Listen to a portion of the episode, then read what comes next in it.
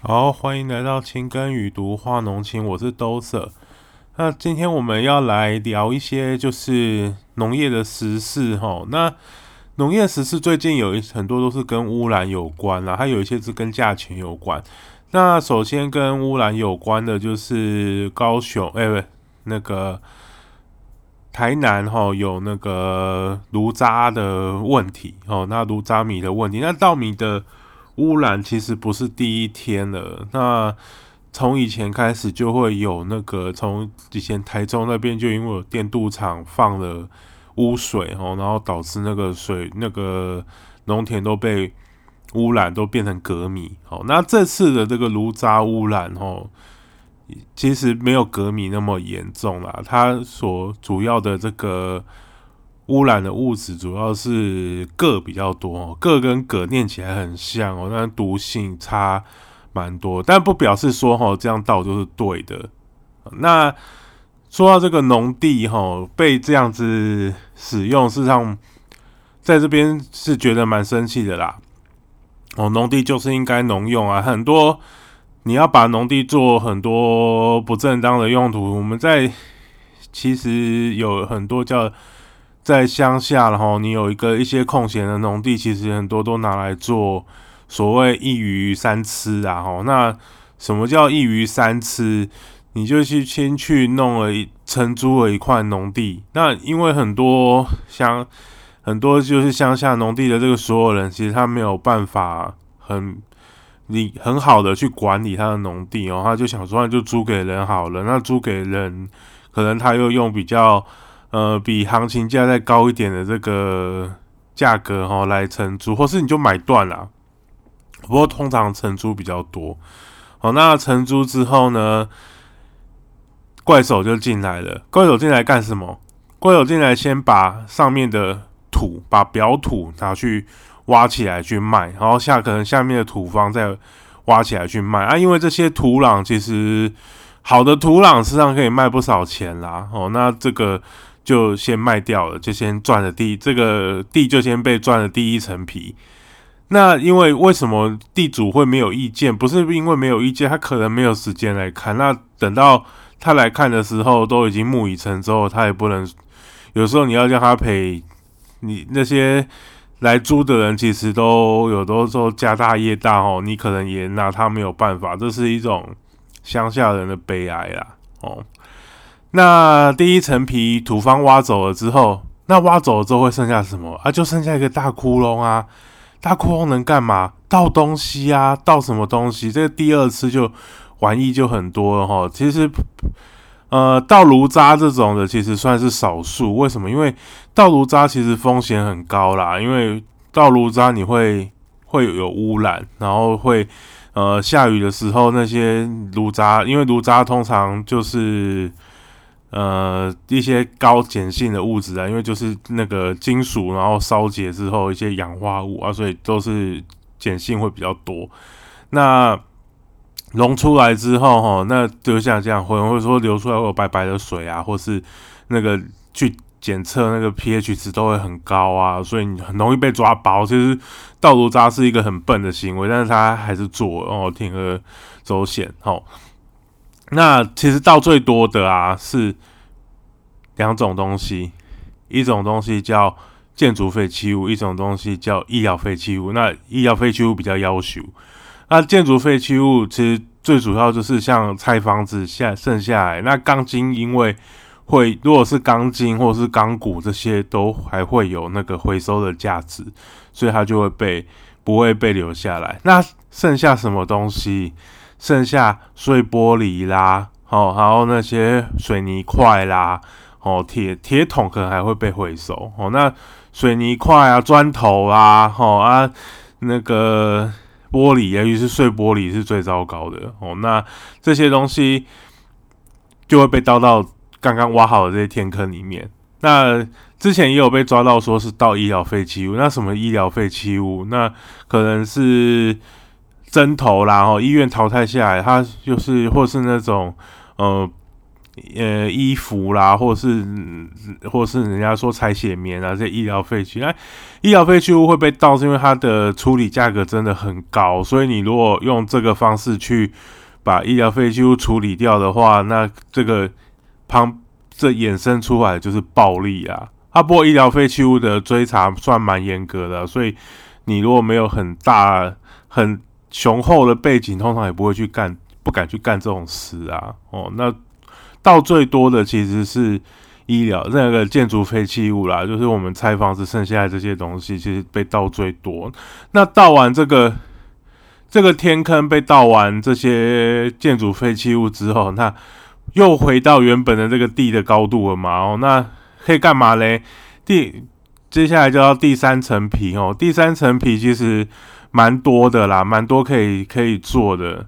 它可能在这个地上面啊，它就在盖一层薄薄的这个土方，或是根本不盖哦。那在上面就变可能就呃，再让他人家来堆东西。那堆什么东西呢？可以堆废五金哦。那或是堆。或是把它填，如果它离那个它的地段很好的时候啊，有有的会把它填平去做停车场啊，这样子做起来，哎，又可以赚第三地，可以做第三次钱。那像这是卢渣的这个有比较，因为他是地主啦，吼，所以就又比较要求一点，他就把这个地就拿去贷款，哦啊。有时候银行因为他没有办法去现场检查那块地到底变什么样子哦，所以有时候那个贷款就会就通过。那中间会不会有什么政治因素？这不好说啦。有人有，有时候没有。有时候并不是银行因为政治因素去给这个贷款，而是他根本很难去判定这个地到底是价值到底还剩多少。因为买什么东西，有时候它上面再加工一下，其实根本看不出来哦。那所以这个这一次这炉渣米的这个问题啦，哦，事实上很也是算是这当地的居民哦，很很勇于去揭发这样的事情。其实我不管说这个人跟民进党的市长到底有什么关系啊，那个该罚就罚，罚六千块真的是很好笑。我但几包笨手的话打三七让啊，倒几百车炉渣划打清，啊，不是很好笑？吼，这些高污染的。废弃物哈，其实出厂的时候都应该依照废弃物清理法都会有管制。那很多当然很多业者还会想办法去洗呀，或是规避呀，因为照着正常的处理模式就要花很多钱。那如果你用这种偷偷倒这个模式，就有的之前是倒什么污汞污泥啦，吼，那那也是蛮那也是蛮糟糕的哦。那这些东西其实。都应该受到一个很完善的这个监。那现在的问题其实不在于说，哦，这个这些污染物要怎么处理，而是有没有地方让它倒。这个也是法规有一些不不完善的地方。你也没有，因为你不可能说圈一块地给人家说啊，这块地就是专门来倒这个，旁边的地主一定屌，一定骂死你，一定给你屌死。所以。你怎么让这个处理这个废弃物？哦，这些废弃物处理的场所一定都是一些很大家不要的地方。那为什么会有人铤而走险来做这样的事情？就是因为这中间一定会有人家讨厌，或是人家有有利可图，我才会才会衍生出这样的问题。那这些有的很多人现在又说啊，卢渣米啦、瘦肉金啦，吼，那全部都是人的问题。那卢渣米的问题，就是他本来就不应该在那个地方，法国也不允许，所以根本没有所谓没有转还的余地啦。哦，犯了错就是要罚了啊。也现在起码说要让他有清运的责任。那这些现在清运完要处理在哪里？其实炉渣很多时候还会有所谓在。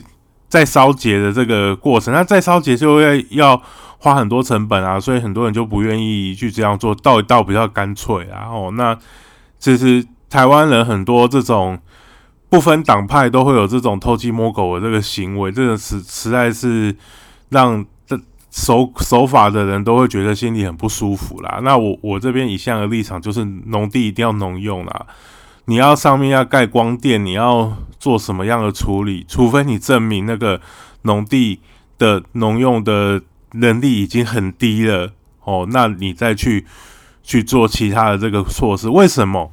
因为当你去在农地上面做这些破坏性的设措施之后啊，你要让让这个农地复原，基本上很难。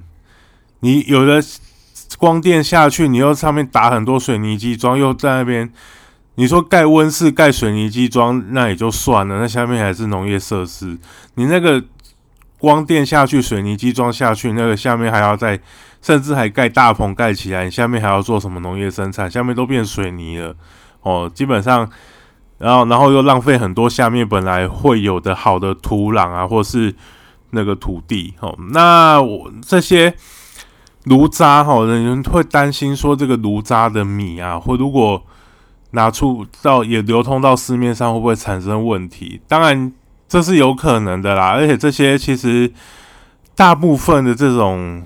地生产的米吼品质不会太高，因为它土壤的 pH 值已经改改变很多，所以它的土那个在上面水稻的生长应该不会很好哦。但是它是还是会生产出一些米来，那这些米其实最多都会交到公粮那边去哦。所以一般的民众啊，会不会接到会不会吃到这个米？我想应该几率不会太高哈。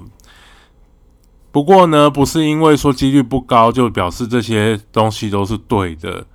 那公粮的收购，我们可能有空再来讲这个问题，因为这个问题是牵涉到台湾农业几几十年来的那个恩恩怨怨，其实都跟公粮收购有很大的这个关系，收也不行，不收也不行哦。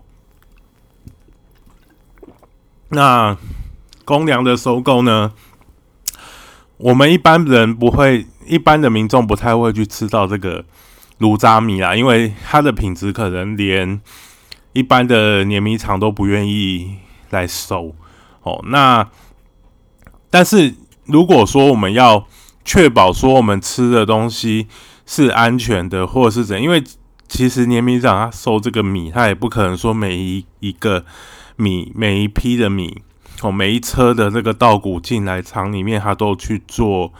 检验哦，去检验它有没有重金属超过啊，或者怎样，没有办法，因为成本的成本太高了。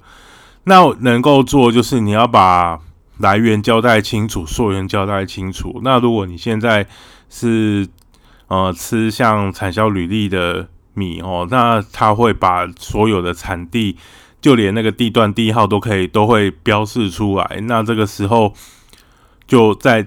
对消费者的保障上面就会好很多哦。那这个因为这个批次的来源也有很多，也有很多，就是他会农民必须付钱去做这样的一个验证跟确认，然后那他自己的管理做得好的时候，我们比较对这些产品的信任度哦应该会高一点。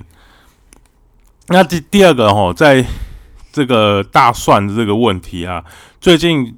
大蒜的价格很高，你现在去买香肠也没有附大蒜的哦，因为大蒜的价格最近已经涨到零售价格一斤六百公克已经涨到三百块了，然后超级贵。那为什么会这样子？那其实跟疫情有很大的关系。台湾的大蒜哦，其实台湾大蒜生产的主要的核心都是在云林县哦，所以这次调查局都去查云林县的大蒜。大家看有没有人垄垄断啊，或者是抬价，其实基本上是很难啊。为什么？因为现在又快现在呃，现在是九月中旬哦，那已经快要到大蒜要开始种大蒜的时间了，大概是下月底左右就会开始种大蒜。那所以现在这些仓库里面的台湾的这些蒜头，通常它都是要留着要播种用的。所谓蒜种哦，它并不是要拿出来卖的，所以你现在市面上面为什么会没大蒜价格会那么高？第一个就是台湾的生产的量哦，台湾在蒜头的生产量其实也蛮浮动的哦，因为面积的话，在这几年的这个农业年报的统计上面来讲，都大概大概五五六千公顷左右哦，那但是每个就是它会受气候的影响，其实蛮大的。有时候气候好一点，那个那一年的蒜头就会价格就产量就会很高，那价格就当然就不好。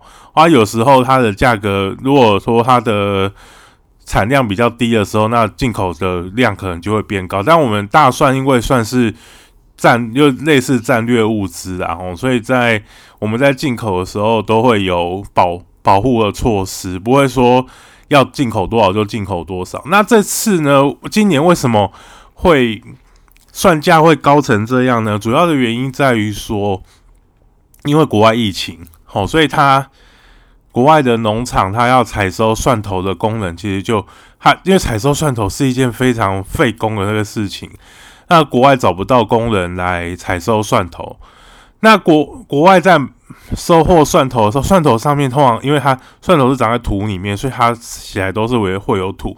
但是在国国际的贸易上面来说，通常是不可，我们台湾是不准有任何带土的植物进来台湾。哦，日本也是哦，所以台湾的台湾本来有有那个地瓜想要卖给日本哦，最后都被打枪，因为要把土洗干净才可以进去。那个洗光洗那个把翻把那个地瓜上面的土洗掉就不付成本了，所以就没办法进口，就没有办法出口了哦。那国国外的这个蒜，因为它还要再洗干净哦，你你仔细去看哦，那个。进口的大蒜，它通常都白白，它有根呐，它还是会有根呐，哈，但是它的土就你不会有土，因为有土的时候就会可能会吸带那些疾病啊进来。那这些土没有土的这个大蒜，因为国外缺工哦，然后可能又有地方就欠收。所以他进来台湾的这个流程，就他可能就说啊，那现在我只有有土的哦，那你进口看看。那当然进口到海关就会被挡回去啊，因为台湾就是这种东西就是不能妥协的地方哦。啊，进来的少，那你就变成这个没有他没有办法，他也不是说他不进口没有土的给你啦，因为他也出他也出没有人可以处理这些，因为。你在本地卖的时候，我们本地卖的大蒜可以带土啊，因为本来就是在都是国内的东西，所以也不怕你有什么污染源或者什么样。那你国外的，你如果说国外进口的大蒜数量突然断掉，那国内的消耗量依然还是很大。我们一年大概消耗大概要消耗六万多公吨的这个大蒜，那我们年的。产量大概五万多，所以啊，至少就有一万左右的这个缺口哈，需要补齐。那你当这个国外没有的进来的时候，那你又到这个要播种的时候，那播种的时候，当然这些被查的这些蒜农，其实他都没有，其实他手上的蒜都都。是准备要卖去给农民当种子的，当种当种蒜的，他根本不是那个，不是要来台阶来卖的。那个卖再贵，他都不会要卖。为什么？因为你现在不让农民去赚，你明年就没有蒜头了。我想没有一个蒜那个大蒜盘商这么没有脑子，就说干这种杀鸡取卵的事情。因为你把这些种种蒜都卖掉了，你明年怎么会有蒜头可以收？哦，还有一些，它都是跟。国内有关系的，就是那个农民有关系的的厂商，那都在都在做搞鬼，根本不可能说我把总算卖掉，因为你你这样只有做一年的生意，你这样之后几年要怎么做生意，这个几乎是不可能的。然后，所以这调查与通常你去调查调查，其实应该是调查不出一个结果啦。其实这就是一个市场进，就是市场交易这个过程。那所以大家最近就。如果你有蒜头，手上真的有蒜头，你就省着点用吧。啊，如果没有的话，你就忍耐一下，因为真的蒜蒜的那个价格太贵了。哦，那你就再等一等。那这个并你说中间有没有人在哄抬？基本上应该不太会有人去哄抬这个啦。这个就是自然量少，就价格就自然上升，就是要等外外面的。蒜头进来补这个缺口之后哦，都因为你现在蒜头台湾蒜头播种下去种，然后明年大概三四月才会有收获哦。那你在这半年之间，我们还是要把还是要有蒜头的消耗量啊。所以在这个过程当中，大家还是要稍微忍耐一下。那另外一个问题就是说，会不会有人就突然跑？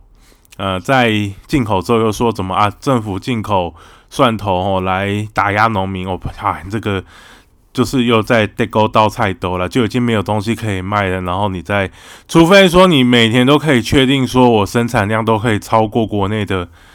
国内的这个需求量，哦，那就是所谓你的自给率超过一百趴，当然就可以说进口都是在打压。啊，台湾就是进口就是不够，你一定要要进口一些东西进来。其实猪肉也是差不多这个道理啦。哦，台湾就是猪肉，你怎么样养缺口，大概就是大概就是十 percent 左右，按就是要进进口来补，不然就大家要少吃一点。如果你不要消费者不要少吃一点，那你就是要有进口。哦，台湾。其实是一个资源不是很丰富的这个国家，所以真的还是要靠靠贸易来来做。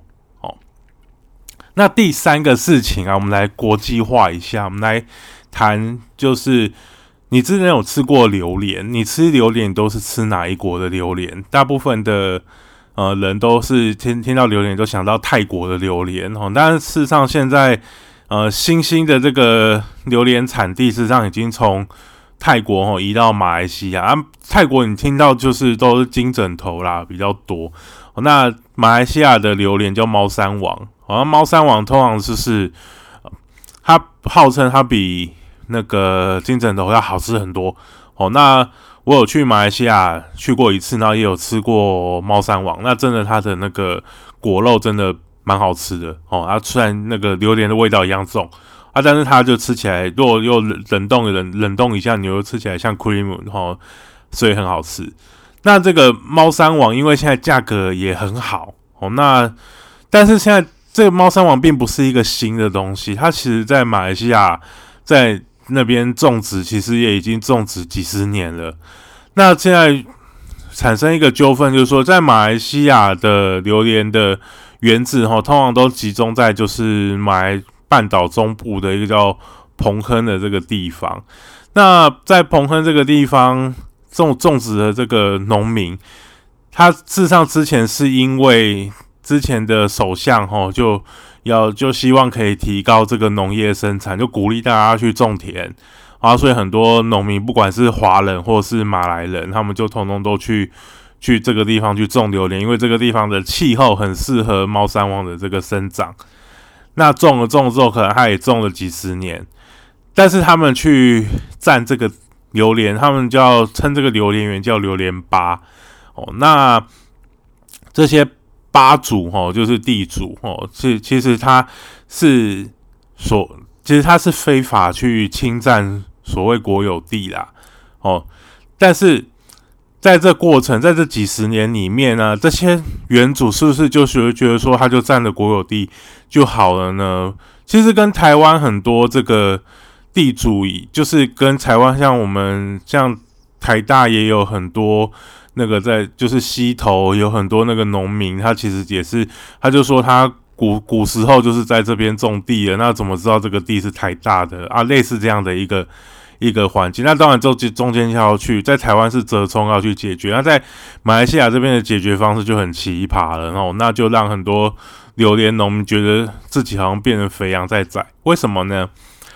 在这边就成，他们就呃州政府就成立了一个公司，哦，就是一个财团成立一个公司啊，然后跟州政府就是达成一个协议，就是这些榴莲园，这些猫山王的榴莲园就通通都给就。的土地通通都给这个公司租走，合法的租走，然后这些合这个才这个公司呢，他就去跟这些榴莲园的老板，哦，这个原主说，我现在是你们的地主了，哦啊，所以你们现在就因为你们都是非法占有，所以我必须要来，哦，好好的管制你们，好，那所以你们现在开始要付，要跟我签约。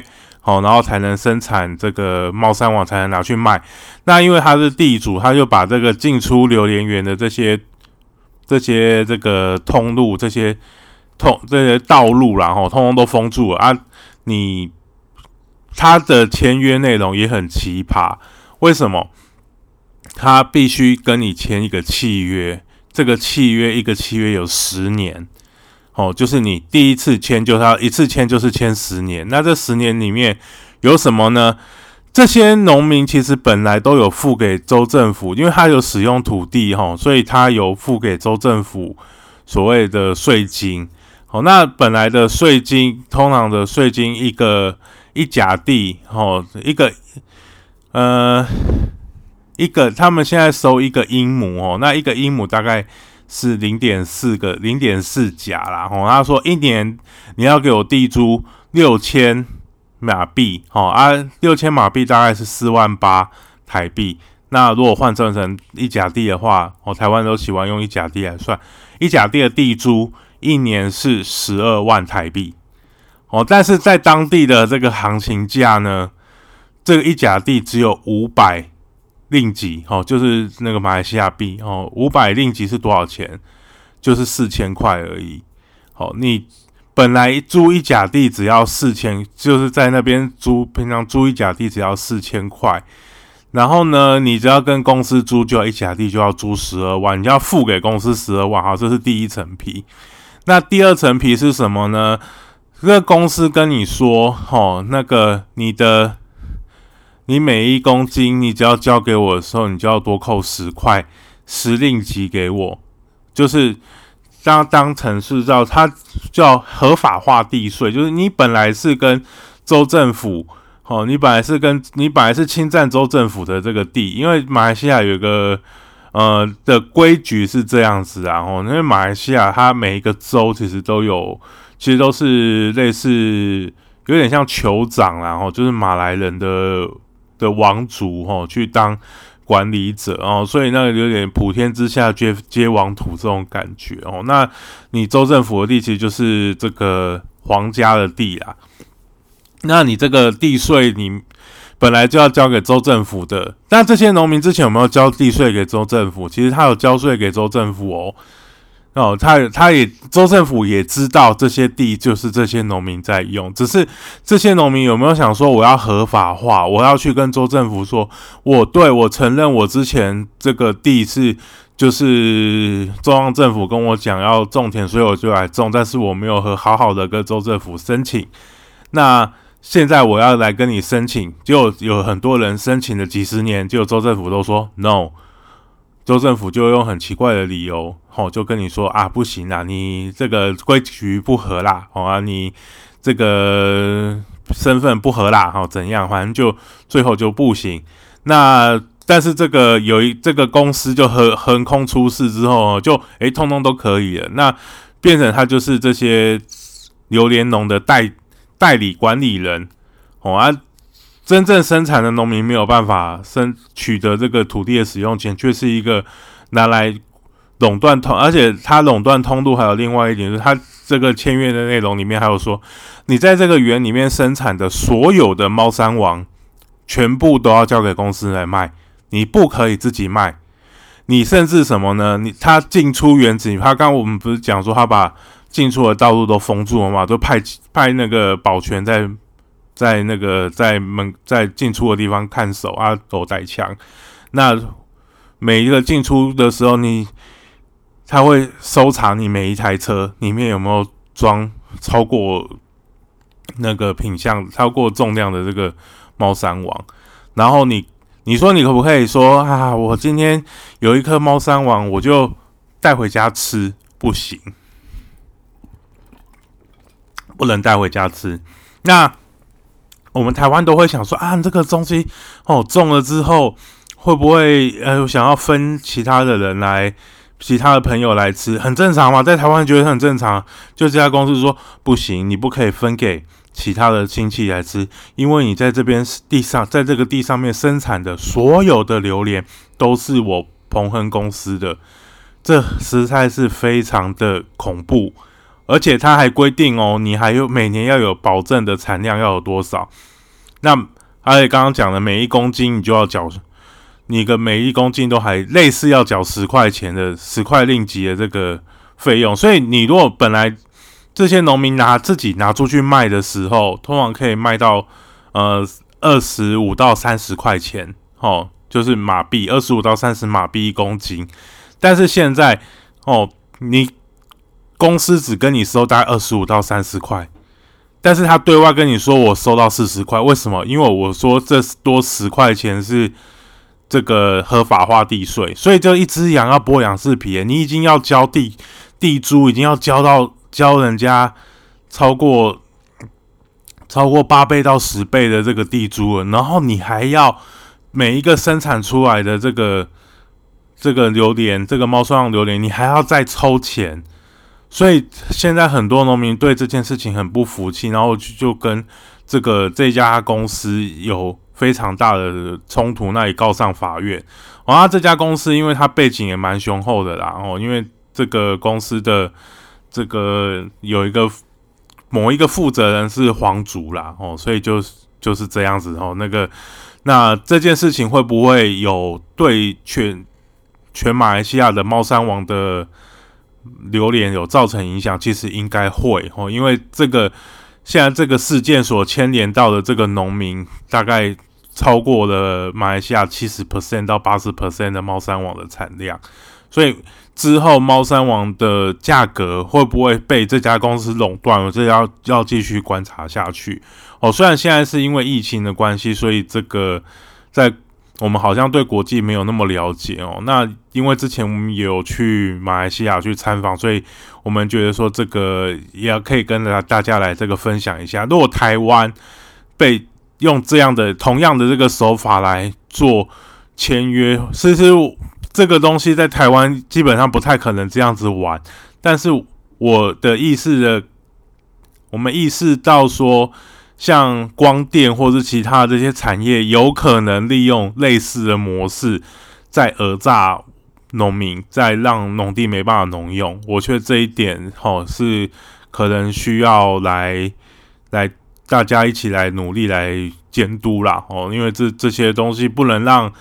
因为为什么农农业很重要的原因是，其实农业它最最后的产出虽然是农民赚到钱，虽然是通路上赚到钱，但事实上它是因为要喂养大家哦，所以这个喂养的过程其实让农业它本身有很大的这个公共性存在，所以让这个农业太过于让私人的资本去掌控的时候，会让整个国。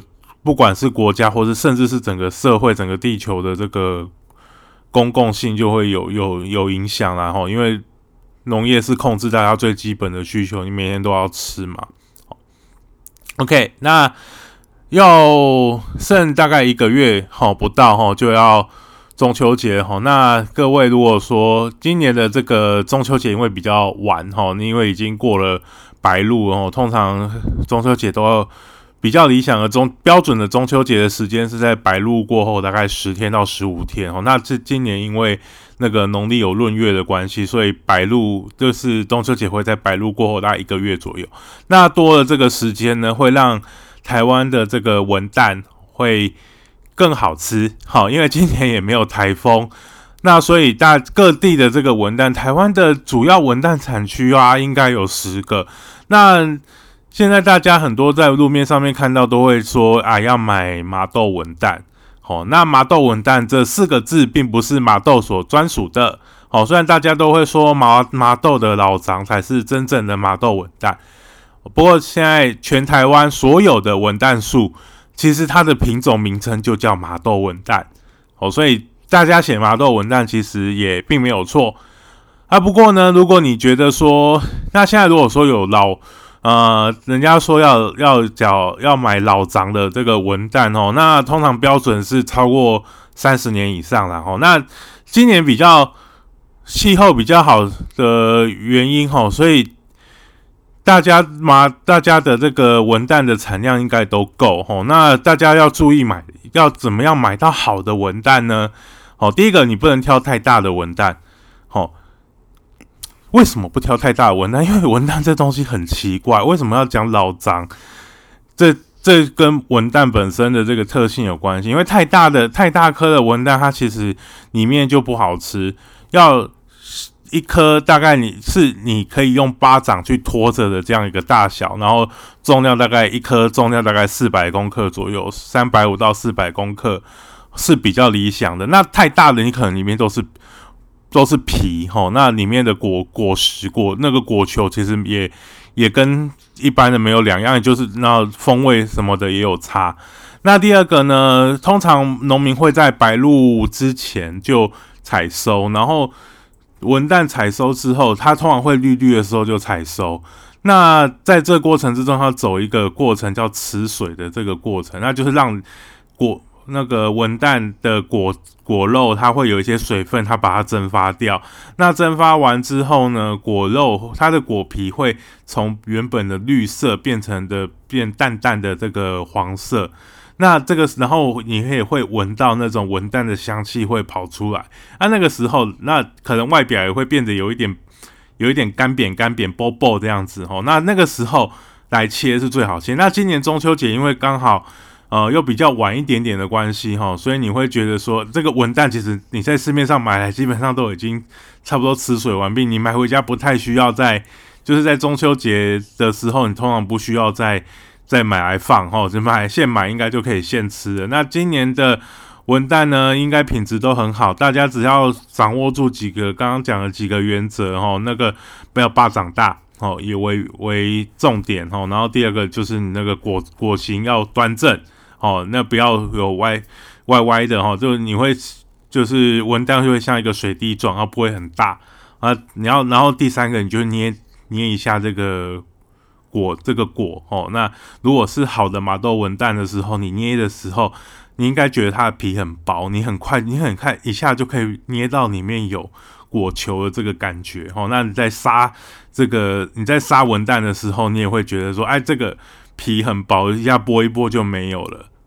那也敬祝各位哈，这个中秋节哈，不管烤肉还是吃文旦哈，都可以有一个很愉快的这个中秋节。好，我们就这边。